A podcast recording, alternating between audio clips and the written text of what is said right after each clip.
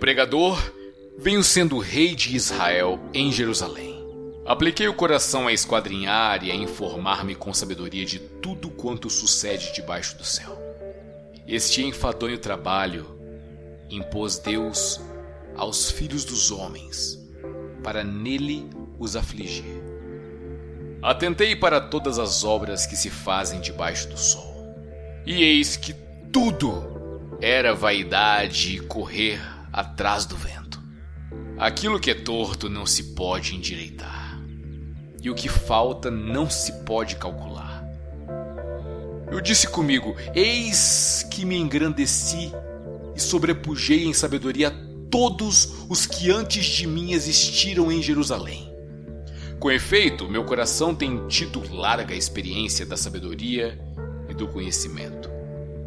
Apliquei o coração a conhecer a sabedoria e a saber o que é a loucura e o que é estultícia. E vim saber que isto também é correr atrás do vento.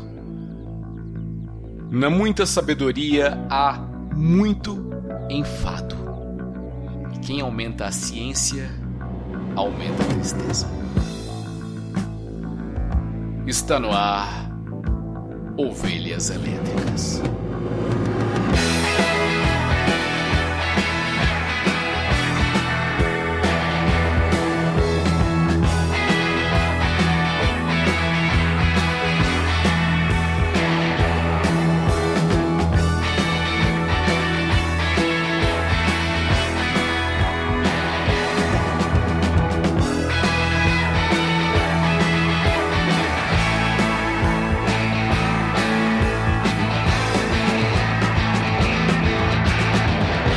Bem-vindos ao rebanho das ovelhas elétricas. Eu sou o Cacau Marques e aqui comigo, diretamente de Brasília ou de uma realidade paralela, está Erlan Tostes. Diga, Erlan. Grande Cacau, cá estou e tô algumas semanas tentando fazer um bordão pra mim, só que eu não consigo, cara. É coisa só, só, pra, só pro Rick mesmo. É, ô, ô Erlan, você já pensou que Brasília é a cidadela dos Temers? Pô, cara, aí você deixa me chamar agora. E, tipo, eu, eu, eu, eu tô me sentindo um Morris sendo torturado, saca? Pra ninguém me achar. Mas, Erlan, nós não estamos sozinhos hoje. Não estamos. Ou quer dizer, talvez nós tenhamos algum vírus alienígena no nosso cérebro que está criando personagens e pessoas participando aqui do nosso, do nosso podcast, né? Um, um vírus alienígena não, como é que é? Um, um parasita. É um parasita, Parasita. mental. É.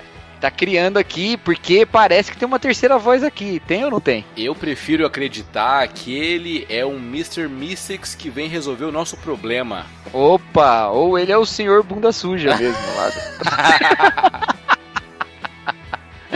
Sim, aqui conosco está ele, o responsável pela dimensão visual desse podcast, Marcelo Nakassi. Bem-vindo, Marcelo. Olá, pessoas. Eu não sou o Mr. Music, não sou bunda suja também, mas eu estou aqui nessa grande realidade caipira chamada Londrina, direto para vocês.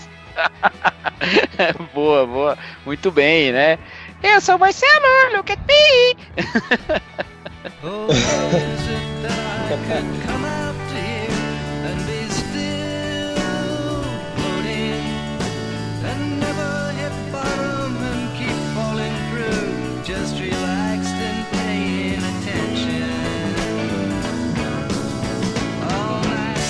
Então, vocês já perceberam, porque até vocês já viram, né, escrito aí no título, que hoje nós vamos falar sobre essa série maravilhosa, incrível.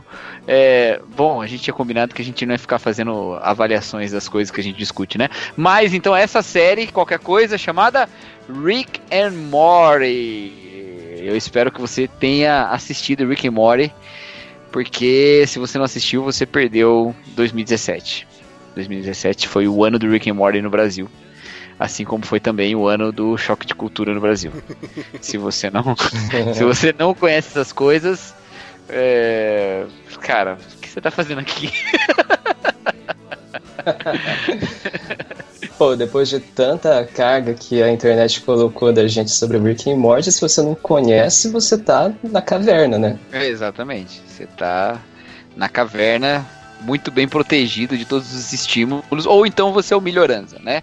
Que também é uma boa justificativa, né? O Melhoranza estuda os essênios, né? Gosta de uma caverna também. Então tá tudo bem. É, Pessoal, vamos falar então de Rick and Morty? É, Irlan, explica em um tweet o que é Rick and Morty. Em um tweet clássico, Irlan, não num tweet moderno, num tweet clássico. Tweet clássico. É, de volta para o futuro com palavrão. Horas, bolas, bombas. Puxa vida, dou- doutor. Puxa vida, doutor. Agora virou. Oh, Rick.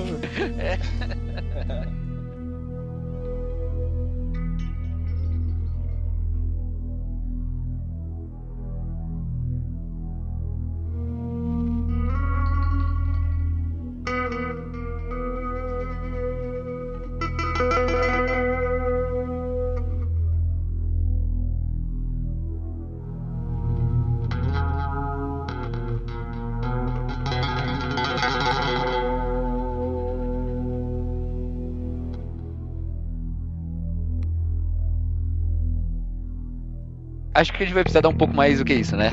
Pra quem não conhece. Mas rapidamente, Rick and Morty é uma animação que conta. Ah, Eu acabei de, de, de notar uma coisa, cara. O Nakassi só participa de podcast sobre animação, é isso? Caraca. Caraca, se vocês só me chamam pra podcast de animação, só vou participar de podcast de animação. ó. Rick and Morty é uma série que conta as aventuras, uma série animada que conta as aventuras de Rick e o seu neto, Morty. Rick é um cientista maluco e o Morty é um adolescente normal, com todas as crises normais de adolescente, a não ser o fato de que nada na vida dele é normal depois que ele conhece o seu avô, que estava distante da família, e volta. E aí, cara, é só uma maluquice atrás da outra. Assim, pega Futurama, casa com um Doctor Who e mete cocaína. É isso que é Rick and Morty. É, Cara, o Rick and. Morty é um Futurama extremado, né? Por aí É. mesmo. É o, Futurama, é o Futurama Extreme, né? É, é o Douglas Adams cheirado de cocaína. É, exatamente, o Douglas Adams cheirado. Então, mas aqui, como você sabe, nós não ficamos falando da obra toda e tal, a gente pega um ponto e discute sobre ele. E o Erlan, que é o nosso mestre das pautas, pautou aqui nossa conversa também. Fala aí, Erlan, como é que a gente. Qual é a questão aqui da nossa, do nosso debate de hoje? É, a grande questão é que Rick and Morty é um- uma animação que toca em alguns, algumas correntes filosóficas, principalmente existencialista e nihilista, e brinca com elas, provoca-nos, né? Traz algumas, algumas, alguns insights, algumas situações onde, onde vira, vira chacota mesmo a- a- as questões filosóficas sobre sentido da vida, sobre propósito, sobre eh, pós-vida, sobre assim tudo aquilo que para, para nós cristãos é de suma importância. Então a grande, o grande tema, o grande moto vai ser qual é a resposta bíblica ao niilismo? Exatamente, né? E o que é niilismo? Cara, niilismo, ah, assim, nas palavras do, do Maurílio, é uma palavra estrangeira, de origem inglesa.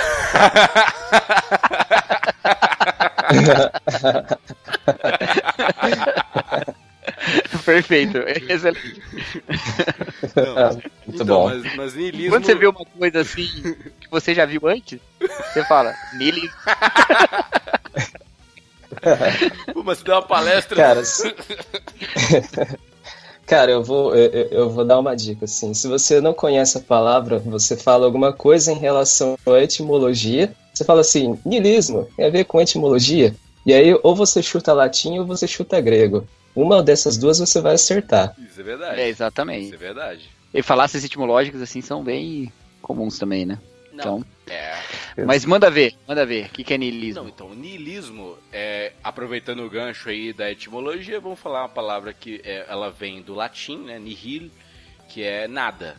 Então, é- ela é uma doutrina, é é uma corrente filosófica que fala sobre a nulidade dos valores e de uma realidade a- superior a, a que nós, eh, eh, nós vivemos. Então existe o, materia- o materialismo, o mundo material, tudo que existe, né? Na verdade foi cunhado ali. Ou não. Ou, ou não, né?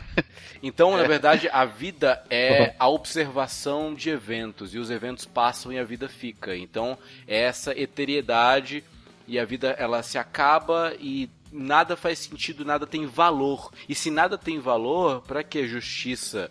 Para que bondade? Para que valores sociais? Para que direitos fundamentais? Então, a- essa relativização dos valores nos quais nós estamos inseridos é a, a base pela qual o niilismo eh, se sustenta.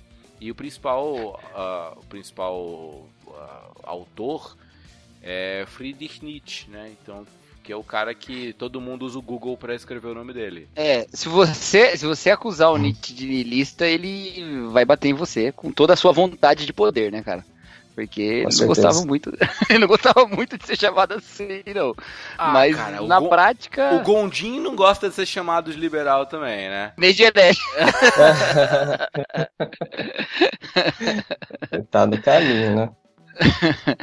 Não, e. Assim, no- o Rick and Morty, né? Pra quem não assistiu, e eu duvido que alguém que continua até aqui não tenha assistido, mas caso você esteja aqui, continue, fique conosco, né? Você vai gostar. Então, o Rick and Morty, eu acho que a questão aí do niilismo e da falta de sentido, ela tem a ver com o fato de que eles fazem viagens transdimensionais, né? Eles passam de uma dimensão para outra, né? Sim. E fazendo isso, então, che- e- eles encontram a realidade de que todas as escolhas, na verdade, existem, todas as possibilidades existem, sendo assim as infinitas possibilidades. Então, as escolhas mesmo, elas não fazem sentido nenhum, né? Todas elas vão escolher em algum lugar, elas vão, vão existir de alguma maneira, né? Porque quando, quando esse- essa ideia niilista surge, ninguém ainda estava pensando nessas múltiplas realidades, né? Então, É, é justa- justamente esse contraponto. É, no- na filosofia, o niilismo surge justamente porque não há evidência para o após-vida, para o, a- algo superior, algo que não enxergamos, algo que julgará nossos destinos, né? Então, por exemplo, o Dostoiévski lá no- nos Irmãos Karamazov põe na boca de um, de um, de um deles de que é, se Deus não existe, tudo é permitido. Então, e, e, na verdade, Paulo já, já falava isso, né? Que se Jesus não, não ressuscitou, vã a nossa fé. A gente vai falar sobre isso daqui a pouco. Não, é, né, o mais parecido com isso tá lá nos Salmos, né? É, Disse o homem seu coração não a Deus e corromperam-se os seus caminhos. É. É. E, e- e no Rick and Morty, essa evidência de que existe um mundo, infinitos mundos, infinitas realidades, infinitas escolhas, torna-nos cada vez menos importantes e as, as escolhas que nós fazemos é, é- é uma gota em um oceano, entendeu? Então, são duas perspectivas que são diferentes em sua origem, mas que convergem no mesmo ponto, que é nada faz sentido. Vamos ver TV. Eu diria assim que o antropocentrismo em Rick and Morty ele é jogado no lixo. Porque se você não tem nenhum referencial de absolutamente nada, né? E, e que nada faz sentido, não existe um centro, não existe sentido nenhum, não existe é, absolutamente nada, né? O homem em Rick and Morty, ele, tipo, ele é quase como um, ele é uma criatura insignificante, né? Em relação a tudo que existe nesse universo, né? Inclusive, aproveitando o gancho, Cacau, que você falou, de que tudo é, tudo é permitido nesse mundo e tudo é possível, né? Acho que ao mesmo tempo que tudo é permitido, é, que tudo é possível, né? As coisas se anulam, né? Se tudo pode, nada, nada existe, né? Se tudo pode, nada, é, nada também é possível de existir, né? Exatamente. Eu fico sempre pensando, perguntando quando eu tô assistindo Rick and Morty, qual é o limite da. Qual, é, é, o limite dessa, desse universo todo, desse multiverso, né? Porque tem uma hora, que, aquela hora clássica lá que eles aparecem e matam. O, é, matam não, eles aparecem logo depois da morte do Rick and Morty de outra, de outra dimensão. Uhum. O Rick fala assim: Ah, eu encontrei uma dimensão em que isso tudo tá, tá normal, né? Que eles tinham ferrado lá outro, a outra dimensão. Essa dimensão tá tudo normal e tal. É, mas a gente só tem umas quatro ou cinco dessas. Mas se é infinito, cara, como é que ele só tem quatro ou cinco? Hum, aí que tá, né? É, então, eu, eu ia perguntar pra vocês se esse universo é realmente, né, se essas possibilidades são realmente infinitas ou não, né?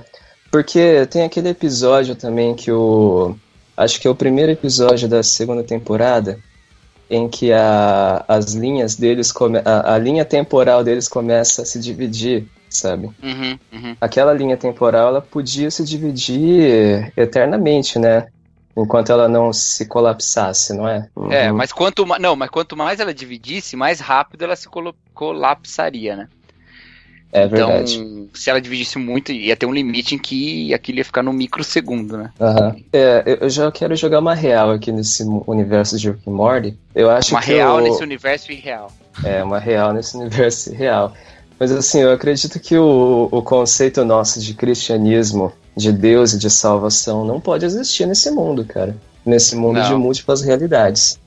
Não, ele Porque- fala, né? Ele fala, Deus não existe, como é que é? Deus não existe, é melhor você aprender isso agora, alguma coisa assim ele fala pra Summer. Mas existe uma, é, é, existe uma impossibilidade lógica, né? Porque, por exemplo, nesse mundo de Rick and Morty, se você, por exemplo, faz de conta que tem um Rick que se converte, né? Então, que, então se ele se converte, né, o- eles seriam salvos, basicamente, né? Na verdade, eles seriam salvos com certeza, né? Mas se ele se converte em um mundo e não se converte no outro, como é que fica, né? É, é ilógico, Cara, né? Eu, E aí eu tô lembrando, eu tô lembrando de um texto escrito por um primo meu que tinha um blog, tipo, cara, uns 15 anos atrás. Em que ele escreveu exatamente sobre isso, cara. A- consequências é, consequências para a vida normal sobre a, a possibilidade de multiverso. E ele termina. No último parágrafo, ele levanta essa questão. Ele fala: será que em outro universo eu me converti, eu aceitei Jesus e tal? Caramba, Cara, bom, mandar um cara, beijo aqui imagina- pro meu primo Guilherme, gênio da família. abraço, Guilherme, gênio, gênio, mais gênio que o Cacau. Grande Guilherme. Isso, exatamente. Cara, e vamos pensar o seguinte, assim, ó. Se existe um mundo, é, é, se, se no mundo de Rick and Morty existe uma infinidade de mundos, né? Isso significaria que existiria uma infinidade de Ricks que se converteriam, ao mesmo tempo que existiria uma infinidade de Ricks que não se converteriam. E aí, o que que isso acontece, né? Se você tem Ricks que se convertem, Ricks que não se convertem, eles se anulam. Então é, é- é muito. é, eu diria que não é, é impossível existir Deus nesse universo de Rick and Morty. Uhum. É. Sim. É, é engraçado, porque esse negócio de, de universo paralelo tem lá na obra do Douglas Adams também, né? E no, no Douglas Adams, no último livro lá, no, no último livro dos quatro, né? No- no- não no outro que ele escreveu depois. É, qual que é o nome mesmo? É, é o praticamente Obrigado pelos inofensivo, né? Não, esse é o quinto, né? É, O quarto lá, o obriga é, é, Obrigado É. pelos peixes, né? isso. Eles encontram, eles encontram Deus e, e o livro termina com a mensagem dos deuses para o universo, né? Que é muito louco. é muito bom esse livro, esse quarto livro do, do Douglas Adams. É, só que, cara, eu lembro que quando eu tava lendo, eu falei, Deus? E é engraçado que Deus, ele é um cara que falta, ele não tem, ele não faz sentido. Vocês lembram dessa parte? Cara, eu li tem uns, Não, pode até. Deus, tem uns 12 anos. Deus eu tá lembro tipo numa disso. cabana e Deus, Deus é meio tipo. Deus é meio esquizofrênico, assim. Ele Ah. fala uma parada, depois ele fala outra. Ele parece que ele tá. Ele não faz sentido, sabe? Ele, ele não tem sentido mesmo. Ele fala uma coisa e fala outra, faz uma coisa, faz- ele se distrai com qualquer coisa. E... Cacau. Mas no final tem a mensagem dos deuses. Oi. Onde você falou que Deus tá? Deus Numa está- cabana? Ui, aí, rapaz! Olha aí, hein? E, e ele também não faz sentido, né? Ou não, tô brincando. eu acho que ele tá numa cabana, eu não me lembro direito. Eu, eu tô achando que não era no quarto livro, acho que é no terceiro livro. Aí no quarto tem a mensagem dos deuses pro. Bom, mas tudo bem. Eu queria, é, eu, eu queria retornar àquela questão que foi levantada lá atrás sobre o episódio do Cronenberg, né? Quando dá tudo errado e eles viajam pra. Ah, é, eu nem contei essa parada.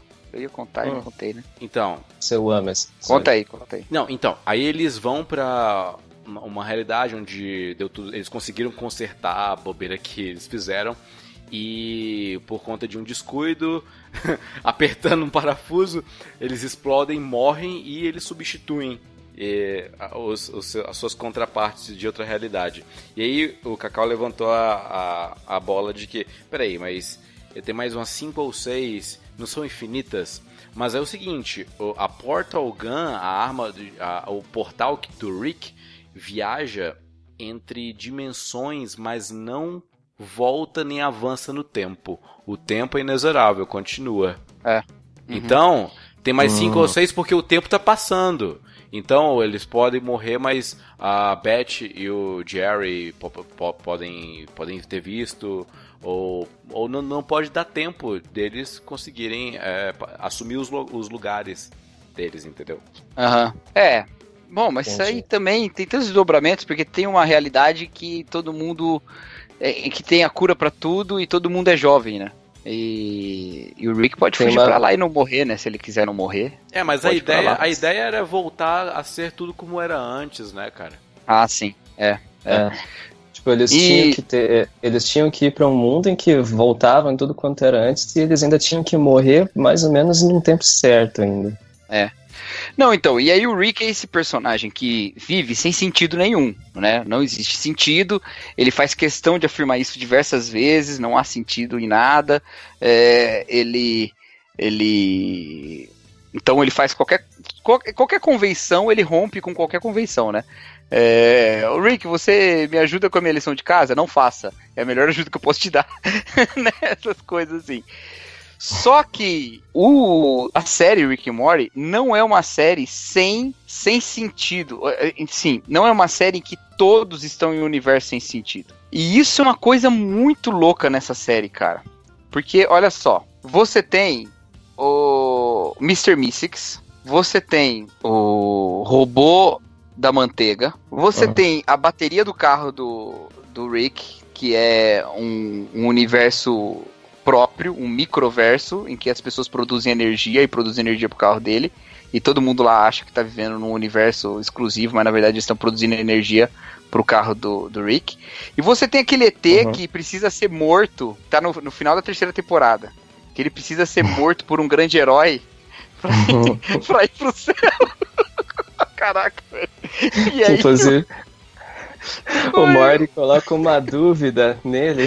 é, e aí ele não morre, sai correndo, é atropelado, e ele vai pro céu, vai pro inferno. Eu culpo você, eu culpo você. Mas aí que é o negócio. Ah, esse, esse, essa série, ela não é exatamente niilista, é, no sentido, assim, ela, ela é, tá bom, ela é niilista, o Rick é um personagem niilista, só que ele tem esses personagens que têm sentido na vida, eles têm propósitos na vida. E estes propósitos, eles não, eles em geral não são coisas boas. E aí, cada um desses personagens, ele- eles acabam explicando eles acabam levando, ou- ou pelo menos três deles vão mostrar uma perspectiva sobre sentido da vida, que é uma perspectiva complicada, que eu acho que é uma grande provocação que os, os autores aí levantam, que é o seguinte: ou a vida não tem propósito e você vive como o Rick, ou a vida tem um propósito. Se a vida tem um propósito, de duas uma. Ou você. é, eu falei que eram três, mas na verdade são só duas. né? É, são duas ou três. Bom, vamos lá. Ou você ao cumprir o propósito, zera a vida, literalmente, morre, que é o caso do Mr. Mystics, e ele vai falar, a existência é dor, né? Então, cê- imagina, se a gente tem um propósito na vida, viver por esse propósito é problemático, porque cumpri-lo é chegar ao fim da vida. E não cumpri-lo talvez seja mais libertador ou mais doloroso, era melhor não existir, entendeu? Então a inexistência é preferível a uma vida com propósito. Vê essa, Rick Warren. Eh, Você vai ler uma vida com propósito? Não, a inexistência é melhor que isso. Ou, então, o, o- o robô da, da, da manteiga, né? Ele chega e pergunta pro Rick, qual é o meu propósito? Aí o Rick fala, passar a manteiga. Aí ele vai, pega a manteiga, e aí ele tem um ar de descontentamento. Porque ele tem uma capacidade maior do que aquela função ridícula dele. Então, se você, ao cumprir o propósito, cumpre com facilidade e, e poderia fazer um monte de outras coisas que você não faz porque não são seu propósito, a sua vida é um tédio. Ou então você descobre o propósito, você gostaria de se rebelar com esse propósito, mas a sua existência depende dele, que é o caso do da bateria do carro. E aí o que que eu quero levantar de possibilidade? Alguns têm dito que o Rick sabe que ele tá num desenho animado. E se o Rick sabe que ele tá num desenho animado, porque ele várias vezes fala com a câmera, ele fala de temporadas, ele fala de site, né? Ele fala um monte de coisa. Coisas que parecem só piadas, nonsense. Mas se você quiser compor o personagem assim, e assim, são várias vezes. E é sempre em abertura e final de temporada. Ele pira legal, fica doidão, assim, como se ele fosse um personagem que precisa garantir a próxima temporada, tá ligado? Porque ele sabe que ele tá numa realidade pra entreter as pessoas. Se é isso, ele voltou pra família dele pra criar um ambiente de sitcom pra que a gente assistisse e ele garantisse uma próxima temporada. Sacou? Então talvez o Rick exista mesmo e seja conselheiro. Não, tô brincando. Mas talvez essa- questão do sentido transcenda e o Rick nem seja realmente niilista. Ele só é um cara que descobriu que o propósito da vida depende dele continuar entretendo pessoas que estão assistindo ele, saca? Muita viagem. É, é, você está querendo dizer assim, então, que é, existe um motivo e um propósito para que ele possa ter voltado para a família dele, né? É isso No que está final, dizendo, né? Ele tem um propósito na vida. O propósito é garantir a próxima temporada. Tanto que no, no, na- no primeiro episódio da terceira temporada, ele termina pegando o Mori, jogando ele no chão e falando: Eu acabei com seu pai, ele me traiu, não sei o que lá, não sei o que lá. Aí ele começa a falar: "Eu- o, o meu objetivo agora, o meu objetivo agora é, é, a gente tem que fazer várias aventuras e agora eu quero recuperar o molho Szechuan, que é o melhor molho, e o McNuggets. e pra isso eu preciso de nove temporadas. Eu não vou poder ter menos que isso. Ele começa a falar isso na cabeça do Mori, tá ligado? Ele pira, legal. O Mori vai olhando assim, encolhendo, encolhendo, encolhendo. E, assim, lógico, né? É só essa última parte, é uma parte só, né? De teoria, Uhum. mas essa visão do sentido da vida ela é muito perturbadora, cara. Cacau. Ou a vida não tem sentido, ou pior, ela tem, entendeu?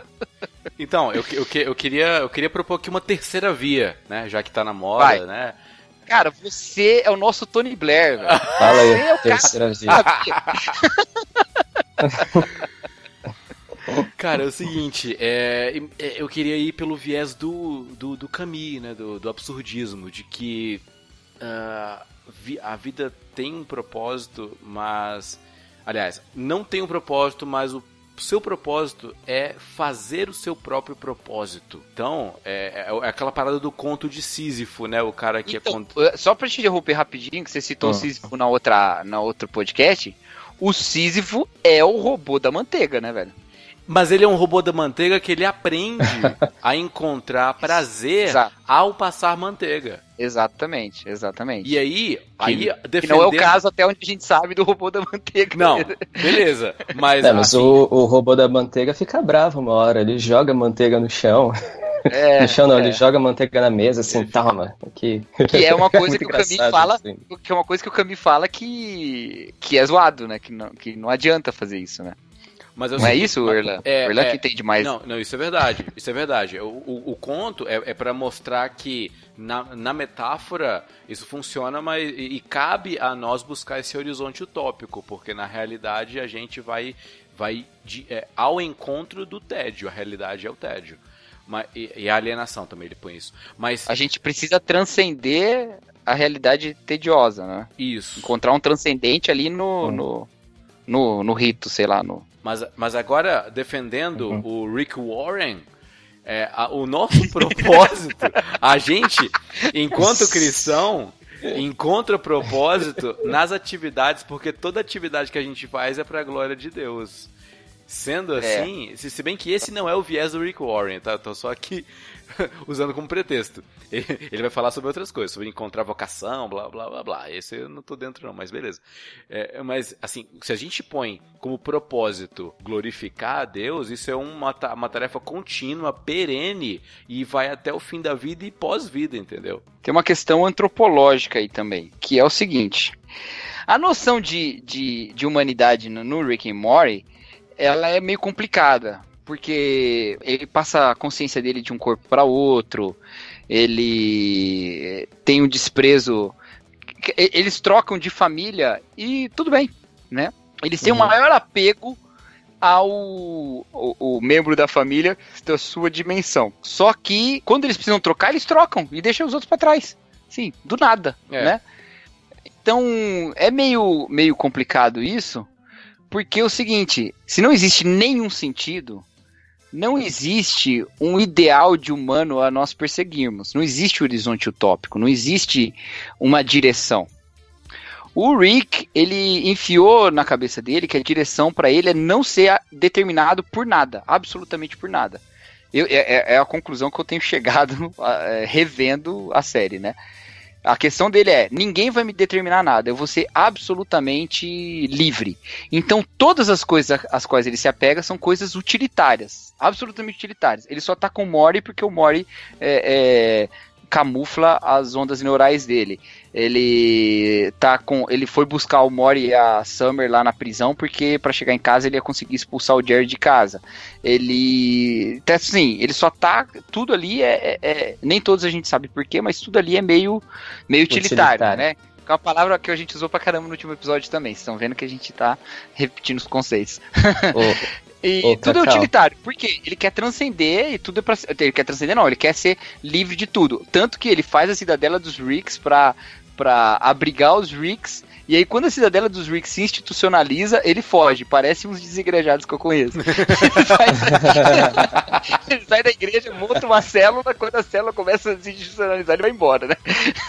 eu já olho assim para um lado um pouco mais trágico do Rick, né? Se a gente partir desse ponto de vista é, nihilista, né? É, é, o que, que é esse nihilismo mais nietzscheano, né? Que é, é uma assim é uma negação de, de tudo, de todos os valores, né? É, e de todos os todas é, que eu ia falar vertentes não é, conceitos e, e instituições, né? Então, assim, o Rick ele segue esse código assim à risca, né, digamos assim, né? Porque é, ele acaba com o governo, ele não segue o governo dos Ricks também, né? Tipo, ele acha É. isso uma ele acha isso uma idiotice, né? É, os Ricks se juntarem, formarem um outro governo paralelo, né?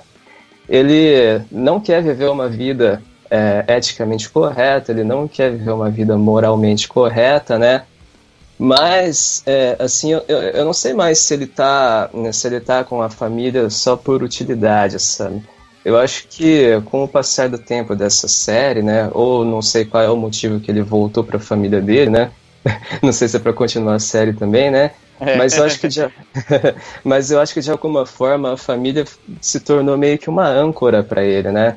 É, porque o, o, o que, que eu acho que acontece assim, como esse mundo de Rick and Morty, ele não, tipo, ele não aparenta ter nada assim transcendente, né? Ou, ou não aparenta nada assim, digamos assim, que, que esteja no mundo das ideias, né? É, é aquilo lá e pronto, né? O Rick, eu acho que é um personagem meio desiludido também. Que ele já, sempre imagina, uma pessoa que já viu de tudo nessa vida, né? Já perdeu todos os referenciais. E eu acho que ele quer buscar, como você falou, Cacau, eu acho que ele quer buscar esse, é, é, esse ideal, né? essa negação de todos os valores que ele tem, né? Para que ele consiga é, chegar naquele conceito de super-homem. Lembra daqueles do, do super-homem do Nietzsche? Então, eu Aconte- acho que é exatamente isso. Tem, tem até uma fala dele, rapidinho assim, tem uma fala dele lá no, no- na Cidadela dos Ricks que ele vai falar assim: você, a gente fez a Cidadela dos Ricks para não submeter a um governo galáctico. E o que que vocês fizeram? Fizeram um governo de Ricks. Eu não me submeto a esse governo, que faz de mim o Rick mais Rick de todos. O Super Rick. Né? O, É, o Overman, como fala o nosso querido Stephen West, o Overman. Aham. Mas acontece, o, eh, acontece, ah, acontece que eu acho assim também que ele não eh, ele não tá conseguindo fazer, ele não tá conseguindo atingir esse objetivo. Então, Tipo, ele tá falhando miseravelmente nesse objetivo, tanto é que ele sofre. Ele sofre em relação a isso. Ele- Você lembra lá naquele episódio da consciência? Da, que, ele, Uhum. que ele começou a namorar a consciência, que é muito louco também, que A Unity. A Unity, entra até uma girafa no meio, né?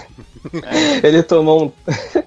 ele tomou um toco e o cara tenta se matar. É terrível, assim. E aí você pensa assim, que se ele não tá nem aí pra nada, por que, que ele vai tentar se matar, né? Uh, eu penso assim, o que, que o Nietzsche ia dizer de um cara, de um cara assim, né?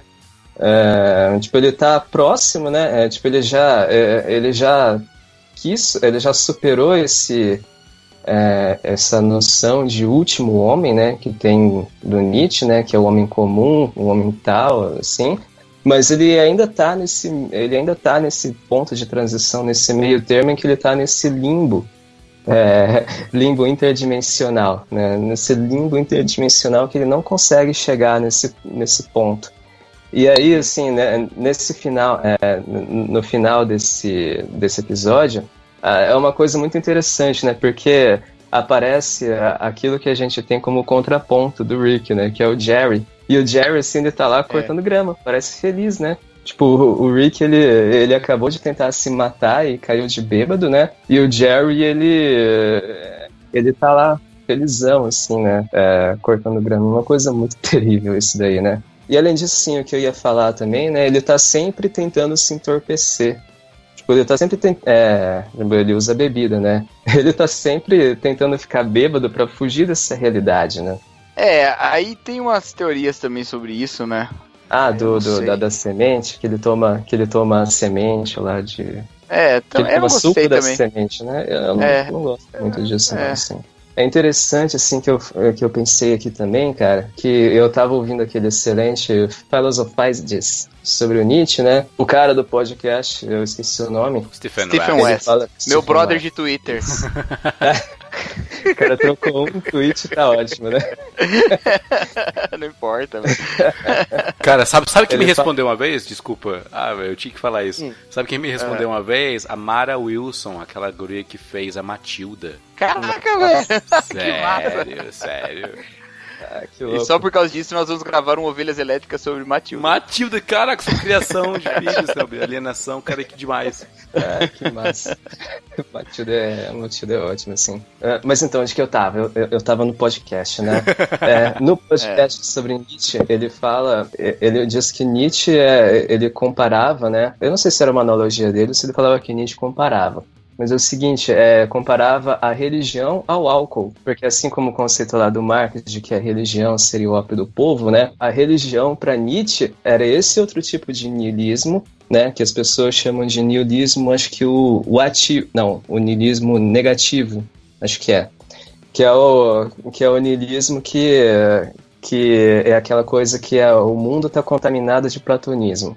Ou seja, desde que Platão colocou aquele consenso de que a gente vive no mundo das ideias, essas coisas, Platão dividiu o mundo entre o nosso mundo e o mundo ideal. Ou seja, para Nietzsche, a, a religião ela é, ela é tão somente um clube da moral em que você vive nessa terra aqui com essa com a moral que, que foi estabelecida para que você consiga alcançar esse mundo ideal no além de, no além vida, né? E ele compara, né? é, é, Ele compara assim ao, ao entorpecente, né? Ao, ao álcool, por exemplo. E aí quando eu pensei nisso, eu saquei. é, eu pensei também nessa relação do, do, do Rick estar sempre bêbado, né? Tipo, é, é quase poético, assim, né? É quase como se o álcool fosse a religião do Rick. É verdade. Eu não tinha pensado nisso. Faz sentido. Eu acho que. a- questão que eu falei do utilitarismo das relações dele. É porque em nenhum momento. Tem alguns caras tentando até mostrar como ele encontra sentido só nas relações familiares. Como ele se diverte com o Mori. Como ele tá feliz quando tá com a Summer e o Mori e tal. Mas, cara, nunca isso é. Em nenhum momento isso é. Como é que eu posso dizer? Claro, assim. Explícito. É, Claro. explícito. Eu ia falar outra palavra, mas vai deixar essa mesmo. Eu já não tô, já tô meio bêbado. Mas nunca é explícito, nunca é claro, assim. Eles ficam lá meio. Às vezes ele vai lá e depois ele dá uma, não, não é por causa disso, não, não sei o que lá. Até você desconfia pela dinâmica de série que a gente assistiu tantas vezes, ninguém é tão é, é, jerk assim, igual ele, né? Mas, mas ainda assim, cara, nunca ele, ele crava. Mas mesmo que ele se divirta e que ele goste, que seja uma coisa legal pra ele estar com a família, isso é só uma das coisas legais que ele faz. Como ele acha legal, por exemplo, jogar aquele jogo que ele vive a vida de um cara. Qual que é o nome do jogo mesmo? ah, não, não vou lembrar, não. Ai, Life cara. Game, sei lá. Não, é o nome do cara, o nome do cara é o nome do jogo. Jake, alguma coisa? Eu não me lembro, cara. É, tá. É, então é só mais uma coisa que ele gosta, como ele gosta de ir pra uma festa em outra dimensão, como ele gosta de ir atrás de, do Sichuan, é, Sichuan Só, sei lá. Mas acho que no fim, cara, ele simplesmente realmente não se submete a nada. Tenta ser o cara que vive nos seus próprios termos o tempo todo. E eu acho que talvez, eu dou meu braço a torcer, eu acho que ele possa, no decorrer da série, ir se apegando a algumas pessoas, a algumas coisas. Porque no, fa no fato, de fato, ele se apegou a Unity, né? Talvez isso explique até que a única coisa que de fato vale a pena se apegar é uma relação real, né? Tem o lance lá da mulher dele, não tem mais ela, a mãe da Summer.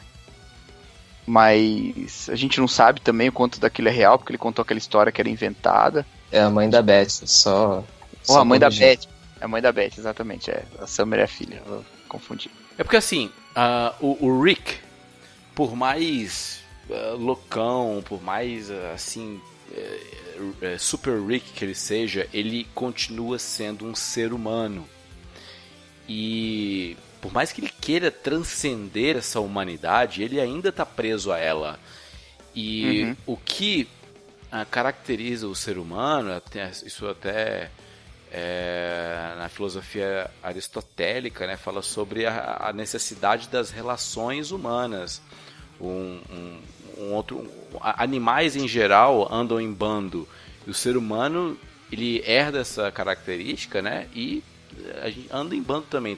Tem essa necessidade de relacionar-se. E o Rick, ele quer superar isso por conta da falta de propósito, falta de sentido, falta de alvo a ser seguido. Então, ele vê as relações humanas como utilitárias. Eu vou me relacionar para conseguir alguma coisa.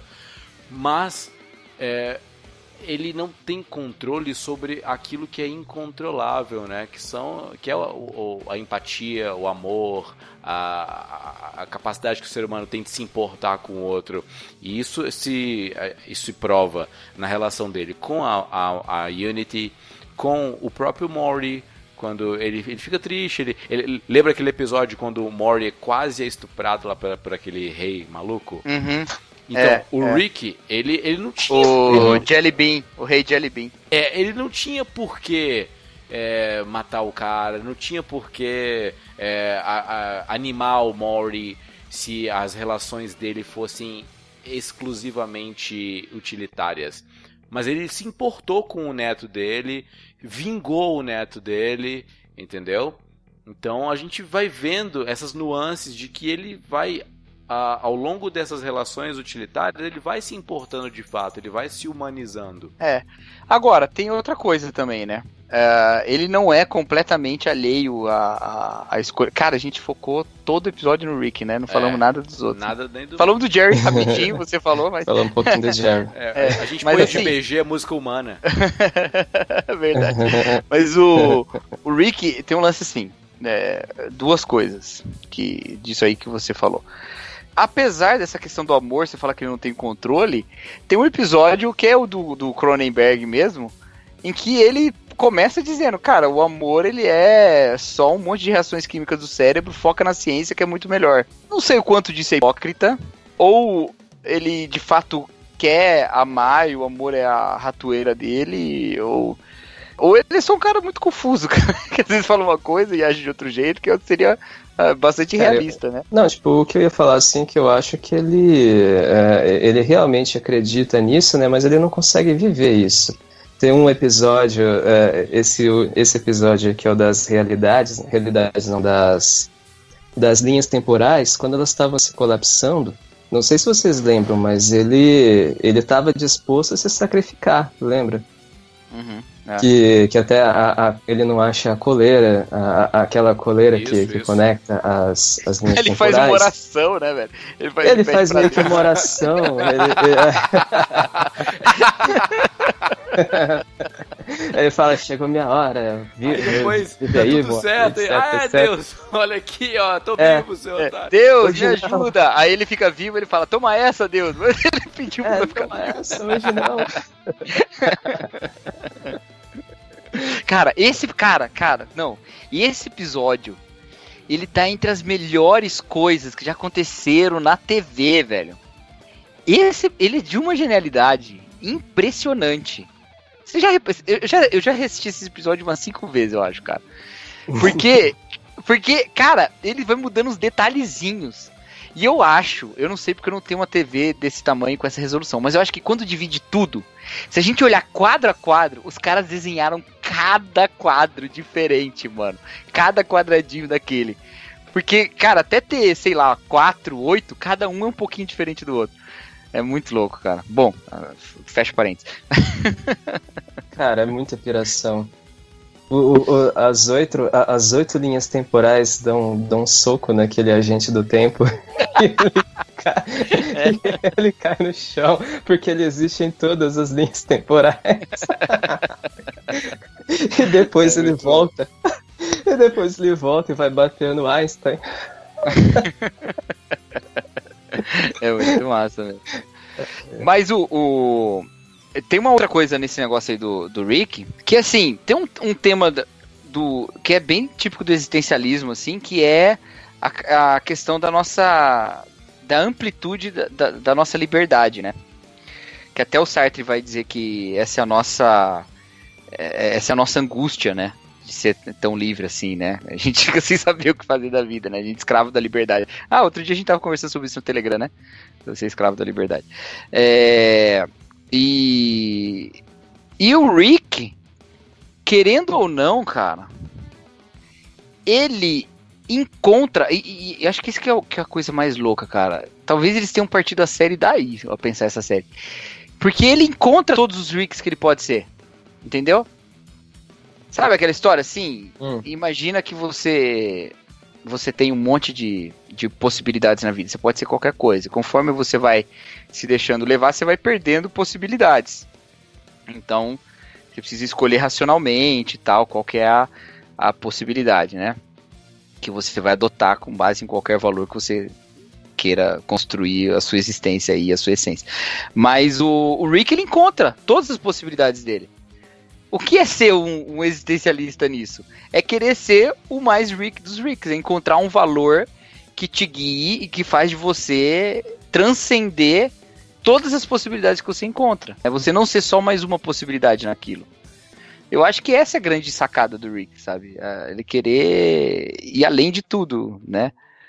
Mas e aí, como é que a gente responde isso? Como é que a gente responde essa, essa versão ao sentido aí, biblicamente? Ou não responde? Eles estão certos. Ravel Ravelim, vaidade, vaidade. E viramos o, o Eclesiastes. A gente não precisa nem ir em Rick e Morty para poder falar sobre essa efemeridade da vida e a insignificância do ser humano em relação ao todo.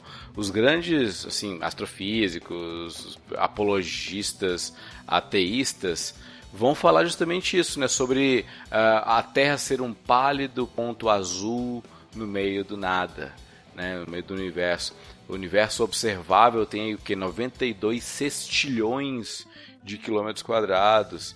Um- um- inclusive um amigo meu hoje na timeline do Facebook colocou assim: é, a galera tá fazendo pizza lá na ISS a 14 mil quilômetros por, por hora e vocês aí embaixo é, discutindo sobre quem é o melhor hippie do deserto ou qual a melhor maneira de, de fazer sexo. Entendeu? Então, mas assim, é, essa, essa perspectiva de que o universo é gigantesco demais, logo nós somos insignificantes, é, eu, eu vejo eu vejo talvez de uma maneira ah, não sei prepotente, mas pelo viés contrário de que a vida a vida a criação da vida é algo tão sublime, tão importante, que é necessário uma estrutura gigantesca como essa no universo para sustentá-la no planeta Terra. Então, Hum, é, essa perspectiva agora está invertida. A gente não é insignificante. A gente é, é o é criação de Deus e essa criação está sendo sustentada, está sendo pro- provida e tudo que é, há- há para para o sustento e para a continuidade da vida está sendo providenciado. Eu acho que é, a grandiosidade da criação, do universo, de toda, toda descoberta científica apenas evidencia a importância da vida. O que vocês acham? É. Cara, acho legal, mas. Lá me- vem o mais. Não, não. eu, eu acho que a gente sente a. A gente sente a, a, a série de maneiras diferentes. Assim, deixa eu tentar explicar. O que me toca mais na série nem é tanto essa questão do universo, porque eu acho que o universo ele é maravilhoso demais até pra gente compreender, sabe? E eu tô falando só do universo mesmo, não tô nem falando de Deus, tô falando do universo. eu acho que há coisas que jamais teremos capacidade de compreender. E, e então, nisso tudo eu concordo plenamente com o que você disse. Mas num ponto de vista pessoal, os desdobramentos que esse pensamento de uma vida sem sentido levam, e lógico, né, o Rick é uma caricatura disso, mas é, eu não sei de ninguém que foi absolutamente niilista, ou nem o Nietzsche é absolutamente niilista, né? Lembra que depois de ser um depois de ser um leão, você vira uma criança para uma uma construção nova, para uma nova, né? Ah, uma vida nova, né? Então, Exato. é, agora, é, eu, eu, eu acho que se você levar ao absurdo do niilismo, ao absurdo do niilismo que é o que essa série leva, o que sobra é o Rick. O tipo de gente que sobra é o Rick. Ainda mais se você tiver um niilismo a partir dessas infinitas possibilidades. Cara, se isso é que é o ser- um ser humano no máximo da sua capacidade, cara, que miseráveis nós somos. Entendeu? É lógico, de novo, é um humor, é uma brincadeira, nós estamos tratando sério demais uma animação. Eu sei, eu sei de tudo isso. Mas se você desenvolver esse pensamento, ele não vai ficar tão distante disso. Tá bom? Nada tem sentido, tem inúmeras possibilidades, inúmeros multiversos, todos eles acontecem. E aí? O que você faz com a sua vida? Sei lá, eu não tô falando que a pessoa vai virar má, mas ela vai querer explorar todas as possibilidades. Se isso é ser um ser humano, chegar nessa confusão toda, cara, eu sou mais o Cristo, cara. Eu sou mais o Cristo como ideal de, de humano, que vai apontar para valores é, que fundamentalmente são a busca de todo ser humano, querendo ou não. Que nem o Rick escapa deles, nem o Rick escapa do amor, nem o Rick escapa da relação, entendeu? Então, se isso é o maior poder, se o amor é o maior poder, o amor é que é a realidade, não o contrário. O amor não acontece na nossa realidade. O amor é a realidade, a nossa realidade é que acontece no amor. E se é assim, então eu busco amor. E qual é o maior amor? Eu não consigo enxergar de tudo que eu já vi sobre amor nada como Jesus Cristo. Então acho que Jesus, o Overman. não chega.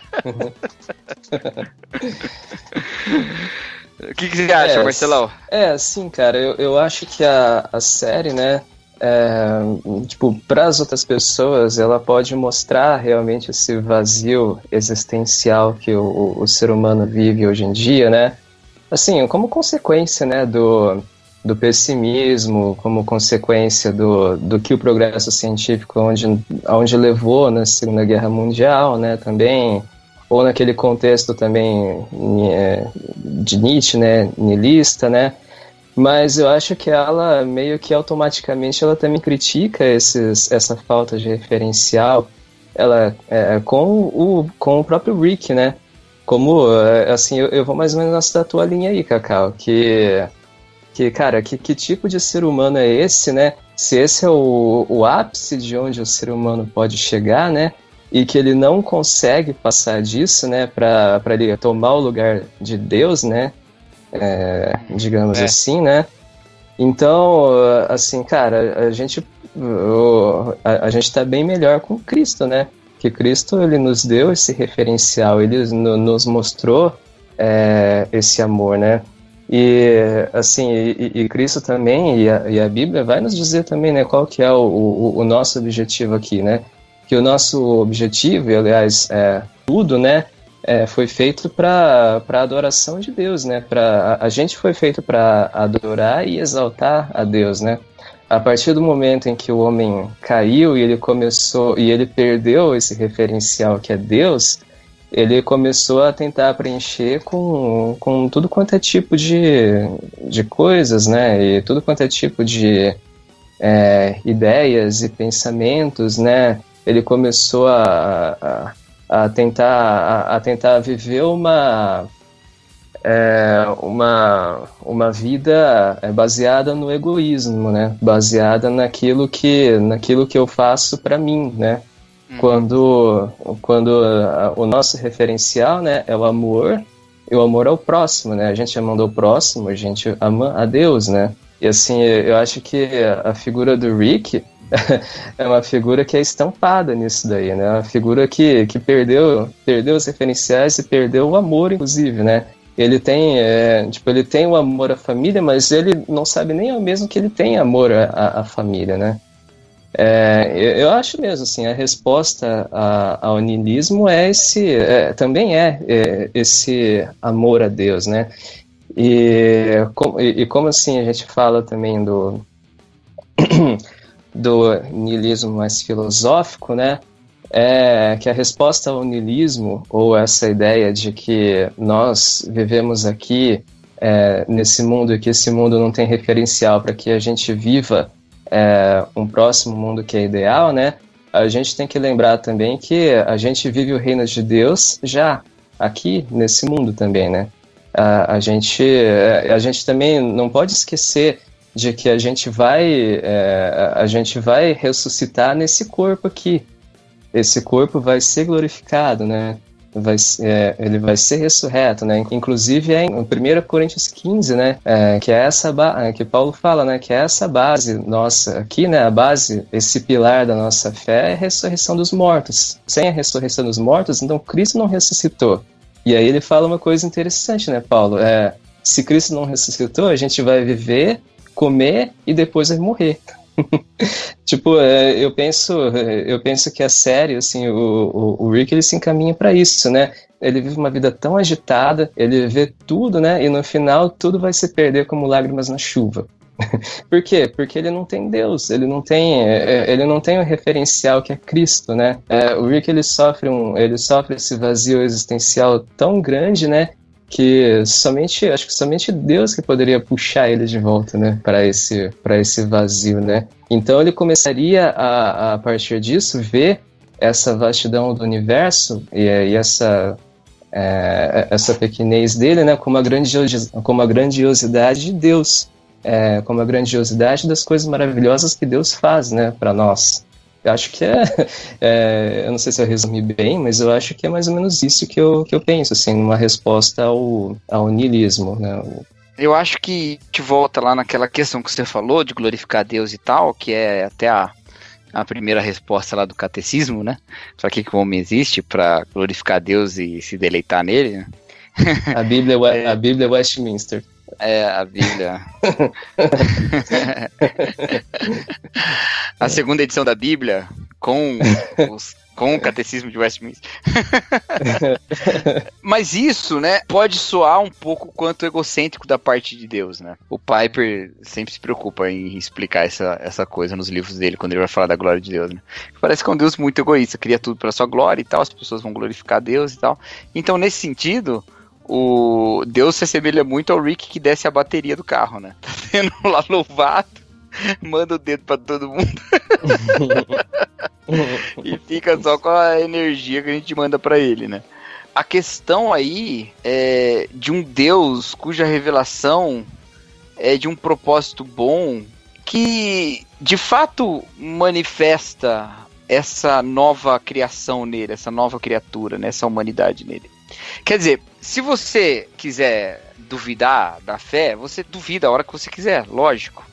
É óbvio isso, porque é, você pode duvidar de qualquer coisa, né? Você pode duvidar das coisas que você acredita e você pode ter fé com dúvidas, você pode descrer, inclusive, deixar de crer.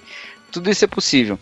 Agora, se a gente for pegar algum elemento assim que sustenta, não, como, se você, como é que você prova que isso aí é verdadeiro? Bom, eu não provo. Mas a maior evidência é a ressurreição.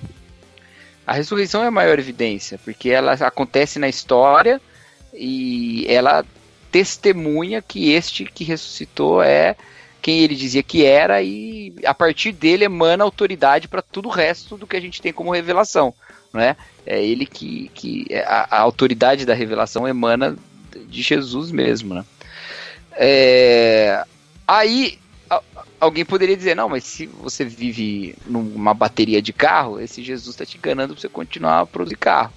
Tudo bem, mas num ponto de vista do desenvolvimento pessoal e do desenvolvimento das potencialidades humanas e tudo mais, como é que Jesus não é a concretização do ideal do que todos nós queríamos ser como homem, sabe? É... Como é que, sabe? Tudo bem, o Nietzsche acha até que ele é fraco demais, que ele se submete demais e tal, mas cara, é, o- é o contrário, né? Toda essa manifestação, em geral, ela demonstra, na verdade, a nossa liberdade em relação às circunstâncias. Eu acho que o Rick, ele tenta se livrar de todas as imposições e se submete a todas as circunstâncias. Ele tá preso em tudo, porque tudo é uma desgraça, cara. Tudo é uma baita de uma aventura, tudo é um negócio que ele tem que resolver. E ele precisa estar o tempo todo envolvido. Quer dizer, ele não encontra de fato algo que seja humano, ou que seja genuinamente Rick, porque isso não existe. Então, o tempo todo ele tem que estar se movimentando, enfiando a sua cara em alguma coisa para se superar algum desafio, superar alguma coisa, né? Quando a gente, ao encarnar as atitudes de Jesus Cristo, nós estamos é, vivendo algo que funciona muito bem para o dia a dia normal, né? Nós estamos assumindo talvez a, a tal do, o tal do sentido no tédio, não sei. Nossa, eu já tô. Meu Deus do céu. Ô, me salve, Erlan, pelo amor de Deus, não deixa eu continuar falando, não. Então, Pode continuar, pode continuar. Ter- Termina o raciocínio aí. eu, eu não acho que essa, essa visão tão crítica do, do cristianismo, como sendo algo que diminui a, a humanidade, ou algo que limita, algo que restringe, ou que impõe certas regras e tal, é, ela seja tão mais válida do que a que o próprio cristianismo diz que, na verdade, ela não impõe nada. Ela manifesta a vida do homem como o homem deveria ser. Ela liberta o homem das, das condições limitantes que é o pecado, né? E eu acho que faz mais sentido, porque na história a gente vê que o, o pecado de fato não satisfaz, cara. As pessoas mais felizes que, que a gente vê são as que se dão, cara. São as que se dão, são as que se entregam, sabe? Eu, um tempo atrás, estava uma disciplina no, na escola que era, era coisa de atualidades. Era pro terceiro ano para preparar pro vestibular e tal. E eu ficava com a parte que era envolvia história, sociedade, política, essas coisas, né? E aí eu acabei o conteúdo tal, e tinha mais uma aula para eu dar, e aí eu resolvi, não, essa aula eu vou, vai ser diferente, é uma turma bem bacana, assim. Eu acabei fazendo isso em duas turmas, as duas turmas bem bacanas. É, depois essa, essa disciplina acho que não existe mais. Aí eu, eu peguei e, e bolei uma aula diferente. né? Falei, "Eu vou dar uma. Vou abordá-los com certos valores, mas com uma, uma outra visão, né? E parti lá da, da frase lá do Sartre, do Inferno são os outros, né? Porque falei, não, não vou entrar com Bíblia, né? Mas tudo que eu falei lá era sermão da montanha, mas eu, eu camuflei de existencialismo. E aí, uma das coisas que eu falava pra eles, e que é uma, uma, uma coisa que eu seguro, assim, bem firme no meu coração, cara, é que as pessoas que de fato se doam, e não por uma causa, se doam por pessoas, por causas pessoais, por causas que são que tocam pessoas, entendeu? Né, essas pessoas, elas elas nunca veem a sua obra completa e elas nunca estão satisfeitas. É um, é um paradoxo da realização, cara. Ele se entrega por uma causa que vai beneficiar o outro. Ele nunca vê a causa pela qual ele militou se resolver, e ainda assim você não vê ele insatisfeito hora nenhuma. É o tipo de gente que, que exige transformações é, sem parecer desesperado, sabe? Porque ele tá tranquilo consigo de estar vivendo na, na, na relevância de tocar o outro, sabe? De transcender a si só o outro. O outro que, que é, que é a, a possibilidade da gente transcender a gente mesmo, né? Então, eu acho que o Rick, pro que ele quer, ele tá correndo o caminho na direção errada, cara. Mas aí que tá, né? Nessa relação, é, nessa, nesse valor ao, ao altruísmo, né? Eu penso assim que é, é, é justamente porque a gente inverte, né? É, o, é, no cristianismo, quando a gente está salvo, né? A gente inverte essa relação, né? A, a gente não começa a se entregar para a gente se sentir bem, né? a gente se entrega porque a gente se sente bem. Essa que é uma. é- é- era só esse adendo que eu queria fazer com, em relação ao, ao que o Cacau falou. A gente se entrega porque se sente bem?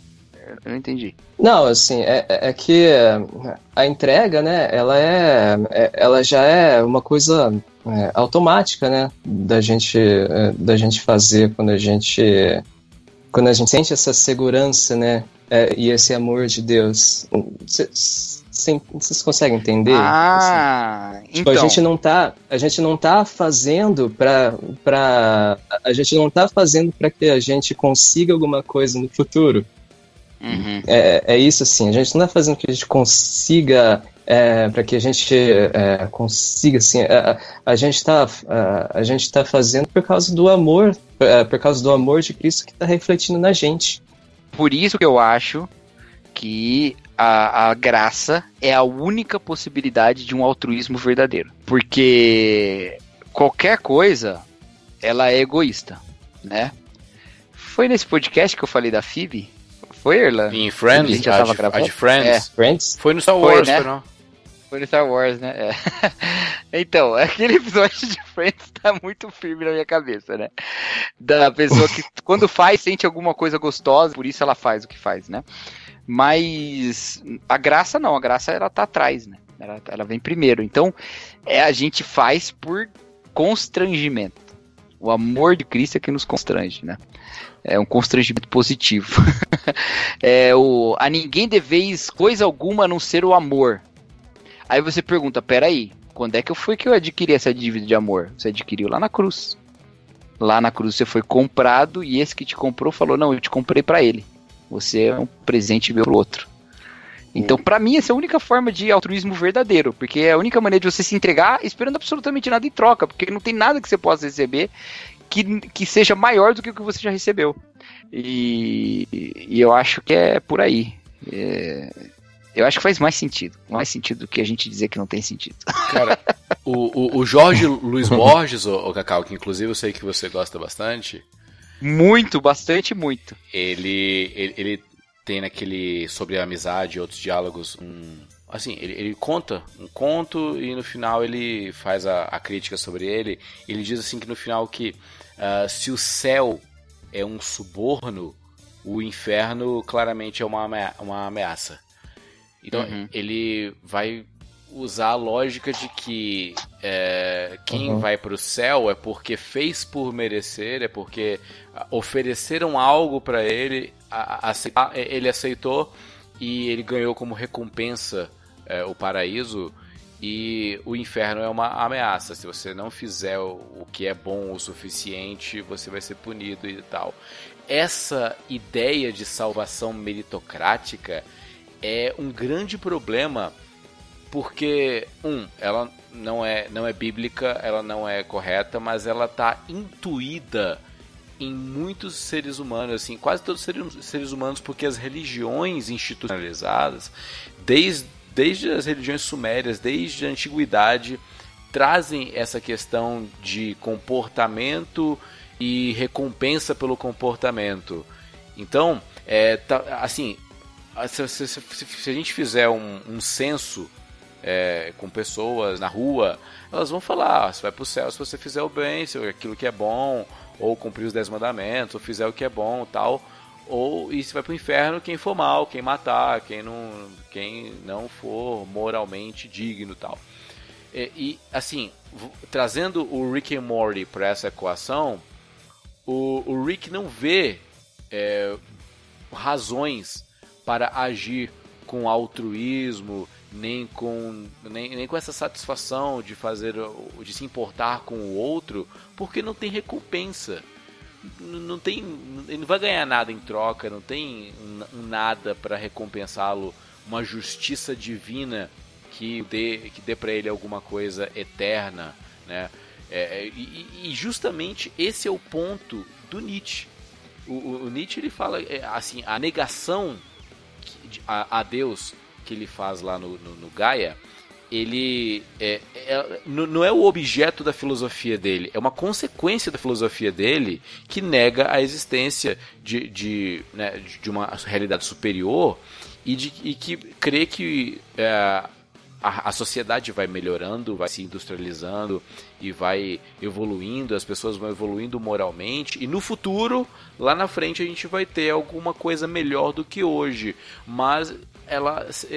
Quando to- mas todo mundo morre, mas, mas tudo isso se acaba e não faz muita diferença. Então, é, as regras morais e inclusive esses dispositivos de, de, de prazer no outro não tem sentido algum. Mas para nós cristãos que entendemos o conceito da graça, que entendemos o conceito de que alguém nos amou primeiro, alguém perdoou o nosso pecado, o conceito de pecado também, é, a gente nem falou aqui, né, sobre é, na filosofia existencialista e, e no Rick and Morty, assim, né, o pecado é inato. É, e a gente precisa ser perdoado. A palavra salvação infere que a gente precisa, a gente está correndo um perigo iminente e que a gente precisa ser salvo. É, como é que a gente fecha tudo isso? Com a graça, é, com Cristo, com a cruz. E se nada disso for real, então eu prefiro sim ser um Rick. Eu não prefiro ser um Cristo, não. Se o Cristo não existiu, eu prefiro ser o cara que faz o que quiser, que não se importa com ninguém, mesmo que isso me dê prazer, não, não, não dou a mínima, porque não vai fazer diferença, entendeu? É, mas se Cristo existiu, se ele morreu para lavar os meus pecados, eu, eu sou eternamente grato. Então, então vamos fazer um caminho diferente. Tem várias pessoas que têm absoluta convicção de que Cristo não existiu. Por que, que elas não são um Rick? Porque existe uma sociedade que pune os malfeitores, que pune, ah, que tolhe a, a liberdade de fazer coisas essencialmente ruins. Mas você acha que ela é movida pela sociedade?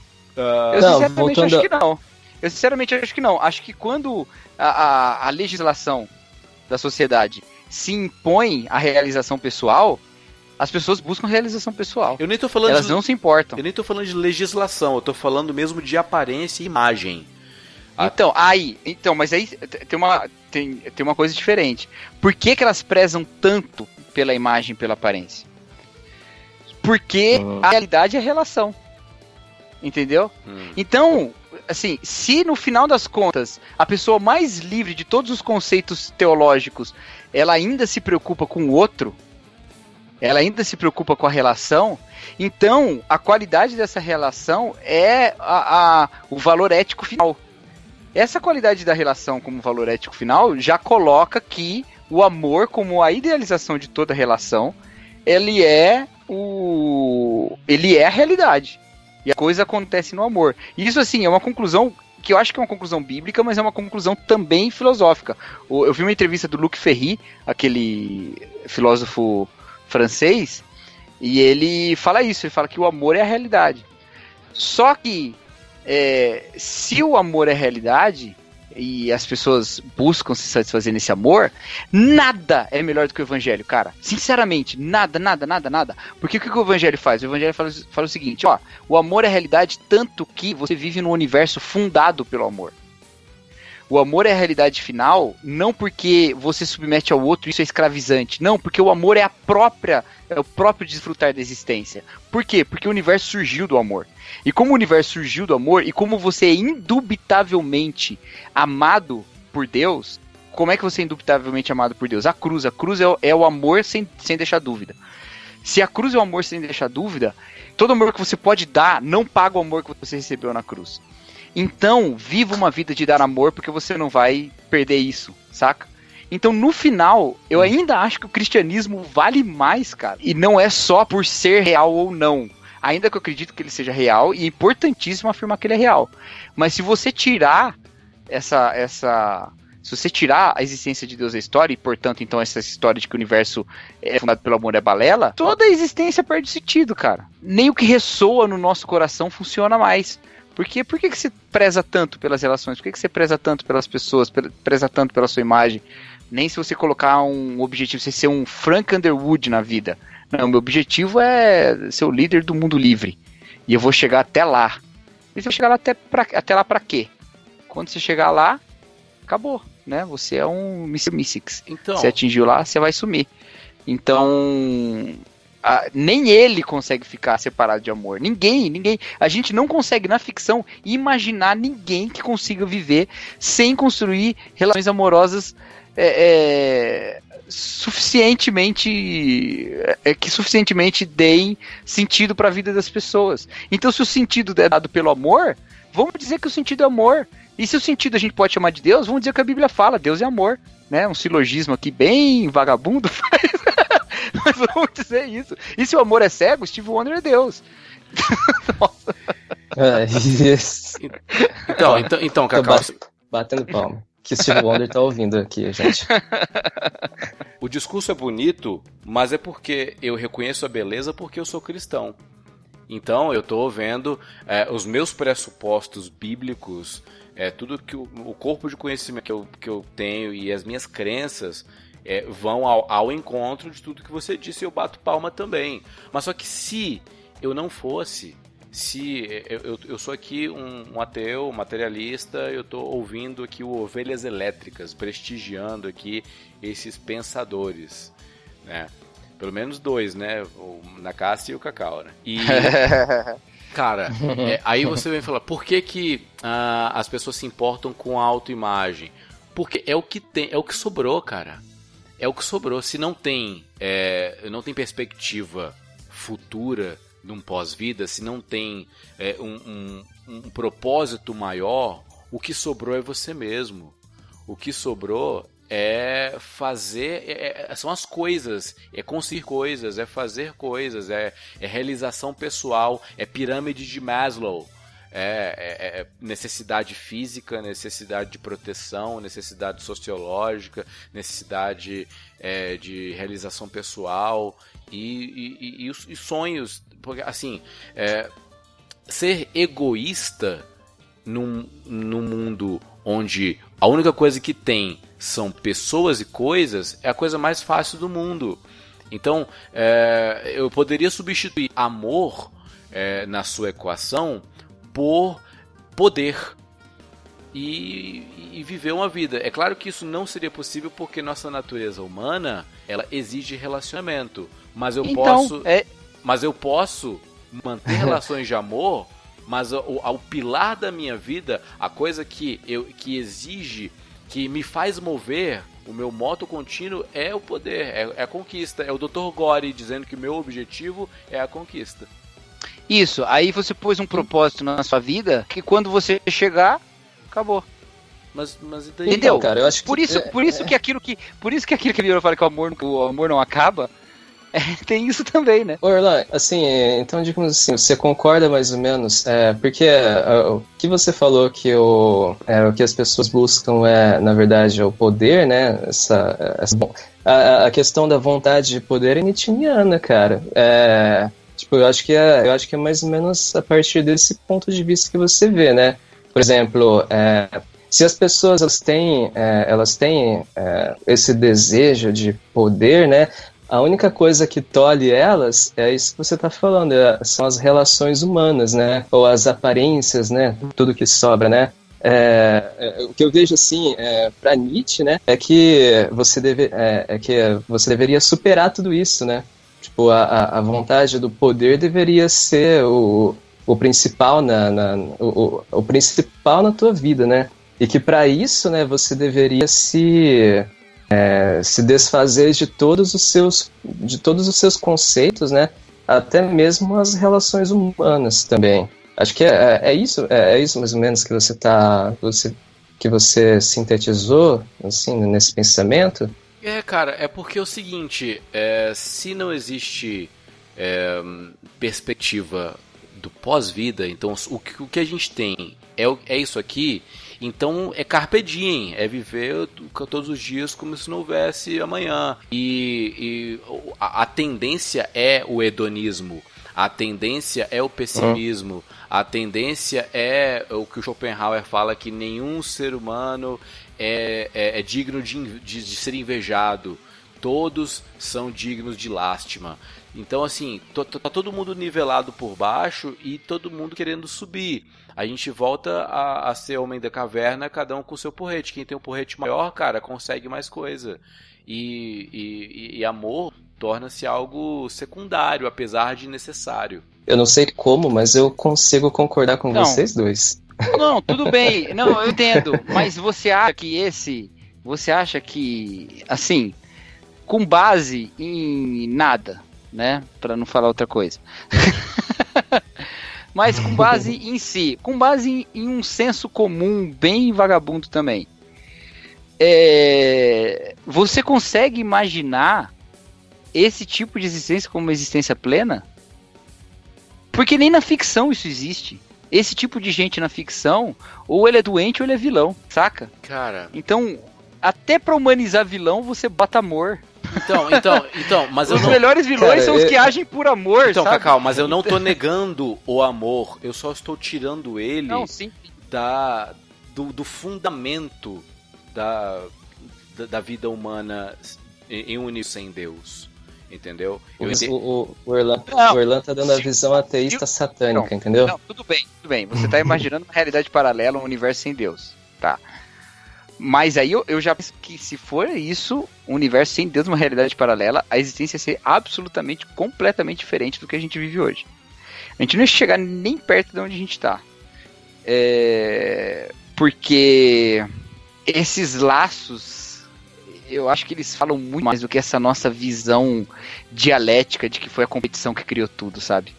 Ah, cara, mas a gente, eh, eu acho que assim, também tem, um, eh, tem um motivo pra gente acreditar na, na essência humana também, né? No, no transcendente, né? Porque eu, o, eu- eu acho que eu acho que a Irlanda tá fazendo os caminhos, o mesmo caminho, só que em direções contrárias. sim, é, é, é assim, você tá dando uma visão, ela tá dando outra, assim, Eu tô, né? é, Eu- eu tô partindo do amor pra chegar em Deus e o Irlanda tá partindo da falta de Deus pra chegar na Uhum. falta de amor se Deus não existe, saca? É, é- É é isso, basicamente, é basicamente. Oh, how is it that I could come out to here and be still floating and never hit bottom and keep falling through, just relaxed and paying attention? Bom, pessoal, é isso aí. Foi um papo caótico, como tem sido aqui nas nossas ovelhas elétricas e como também é a série Rick and Morty. Mas eu acho que no meio dessa confusão toda você consegue encontrar algumas pérolas para você pensar e crescer pessoalmente e se tornar o Overman. Erlan, manda um abraço, pelo amor de Deus. Please just let me out. Pessoal, muito obrigado por vocês terem ficado aqui esse- essas horas, né? Aqui tá dando duas horas de gravação, a gente vai correr aí uma, uma hora e meia, né? Vai, vai dar uma meia hora de episódio, mais ou menos. Mas um grande abraço para vocês. Marcelão, obrigado pela sua presença, velho. Muito legal mesmo. Muito obrigado também pela audiência e pela sua paciência, parafraseando o filósofo Fausto Silva. Muito obrigado também por nos aguentar até aqui. Seja se você estiver assistindo no trabalho, se você estiver ouvindo no trabalho, se você estiver ouvindo em casa, muito obrigado pela paciência, principalmente, como já dissemos, né? E é isso aí, assistam Rick and Morty, curtam, porque se você não assistir, você não vai entender nada do que a gente falou, né? É isso aí, um abraço, Valeu, abraço, tchau. Tchau. tchau.